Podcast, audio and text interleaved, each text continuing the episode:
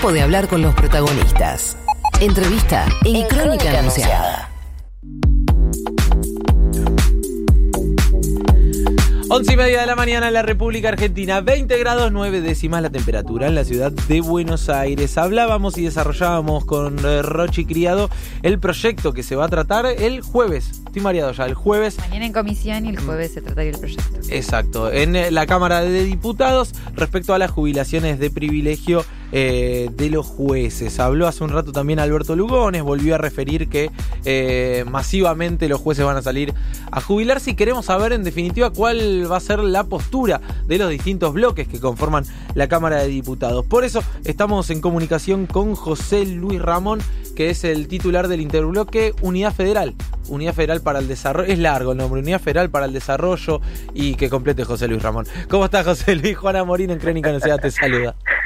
Es muy largo, Juan, es muy largo todo eso. Me hace la vida imposible a mí. bánquela, bánquela, Juan. Buenos días. ¿Es Unidad Federal para el Desarrollo y la Equidad? Eh, no, no, Unidad Federal para el Desarrollo. Ah, Así ahí se llama el bloque. Sí, sí, sí. Y, y tiene toda una razón de ser, pero vamos a estar una hora hablando de eso. No, prefiero Eh, hablar de jubilaciones. te, te- te escuchaba te escuchaba recién cuando me presentabas y la verdad que es un proyecto que se transforma en algo importante como para dar una, un mensaje claro a la sociedad que lo está esperando ¿no? la, el tema de lo que sí hay que dejar aclarada algunos temas que nosotros no queremos eh, pasarlos livianamente la- la- las jubilaciones de privilegio son las del presidente, vicepresidente, miembros de la Corte de la Nación, el presidente de la Cámara de Diputados, y el resto son regímenes especiales, es decir, de acuerdo a la actividad, la misma que hace un trabajador en la boca de un pozo de petróleo, un docente que asiste a niños y niñas que tengan una discapacidad, es decir, los regímenes especiales son muchísimos. Y nosotros tenemos objeciones a ese proyecto tal como fue presentado por el Poder Ejecutivo. Porque creemos que deja de lado a aquellos que son el 80% de la estructura del Poder Judicial de la Nación, que son los empleados. Y si hay algo en lo que nos hemos puesto de acuerdo nosotros, y por eso tuvimos la oportunidad de presentar un proyecto que es alternativo, es no dejar de lado a los empleados de la justicia federal. Porque mm, el argumento básico es terminar con aquellos que tengan un privilegio muy por encima de, de, de aquellos que estamos pariendo en, en, esta, en este momento de la economía de la Argentina. Pero muy distinto es cuando se le trata de quitar derechos, sobre todo a los trabajadores.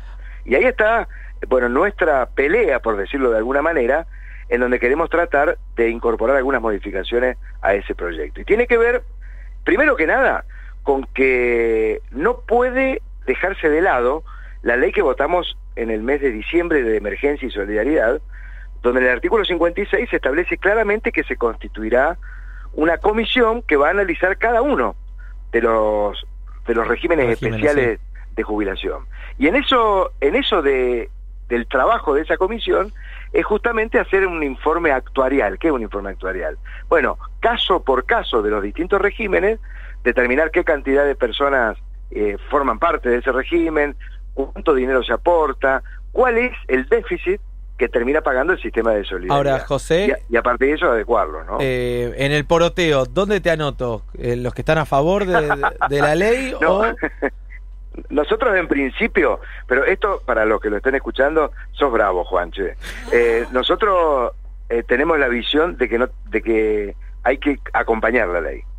¿no? Porque los jueces, magistrados, embajadores no pueden tener un régimen especial tan desigual en relación sobre todo a los empleados y a otros regímenes jubilatorios. Pero para nosotros es importante que se incorpore nuestra modificación. Y nuestra modificación va en línea con, con equilibrar la base de aportantes en el Poder Judicial. Hoy lo- los empleados del Poder Judicial, cuando ingresa, aportan el 11%. Ujú. Nosotros proponemos que a los efectos de equilibrar las cuentas del, del sistema, lo- los empleados desde el primer día aporten el 15%. Entonces eso haría un esfuerzo mayor de los trabajadores que podrían acceder a un beneficio jubilatorio de régimen especial. Bien. Eh, por ese por ese camino vamos nosotros. Pero todo esto, lo que yo te puedo adelantar, Juan, eh, no lo vamos a saber hasta que mañana no nos reunamos en las comisiones, negociemos, porque todo esto tiene temas políticos de por medio. Claro. Ahora, em, eh, José leía por ahí que de alguna manera ustedes están advirtiendo que es la última votación eh, en la que acompañan o que se sientan a negociar con eh, el gobierno, con el Frente de Todos, porque vienen incumpliendo algunas otras promesas que se realizaron a la hora de negociar distintas leyes. ¿Es así? No, no, no, es un... como que, yo lo digo, lo voy a decir en, en criollo. Sí, dígalo. Eso es un chusmerío, ¿viste?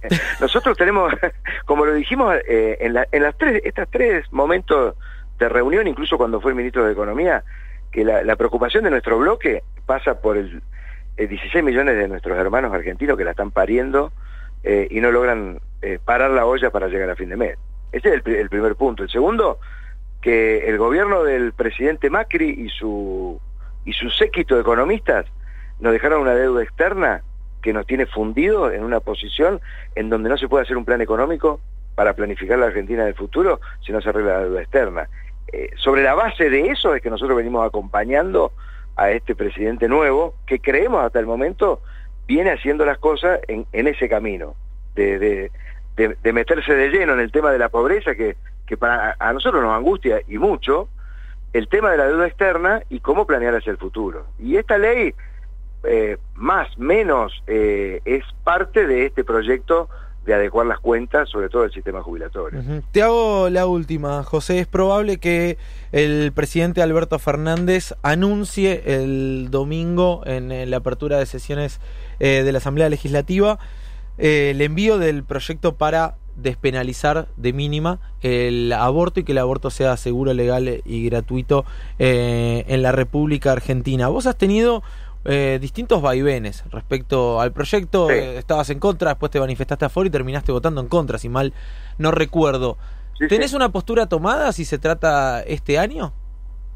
Sí, sí, de hecho, eh, primer, en, primer, en primer lugar, esto lo voy a decir como individualmente, no como bloque, porque lo más probable es que nosotros como bloque tengamos la libertad de que cada uno pueda tomar su propia decisión.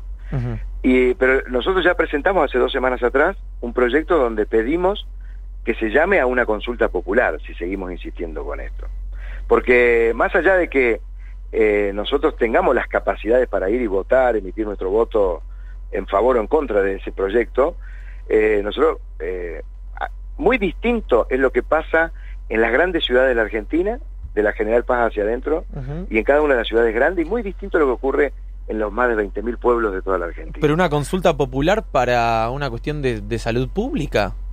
No, no, no. Primero que no es, no es un tema de salud pública. Es decir, si bien eh, esencialmente es un tema de salud pública, también es un tema que, que se relaciona con la despenalización y que también tiene que ver con, con concepciones de, de de cómo se, se concibe el tema del origen de la vida, es decir, todo lo que formó parte del debate allá en el año 2018 y que hemos participado todos. Es decir, no son temas eh, livianos, son transversales y atacan no no por partido político o por distribución de cómo está la Cámara constituida. Y, y en sino que 2010, cada partido eh, político, cada bloque tiene eh, tiene distintas posturas. De hecho, en nuestro bloque eh, hemos estado hablando de esto y, y cada uno tiene una opinión diferente. y, y en 2018, ¿cómo habías votado vos?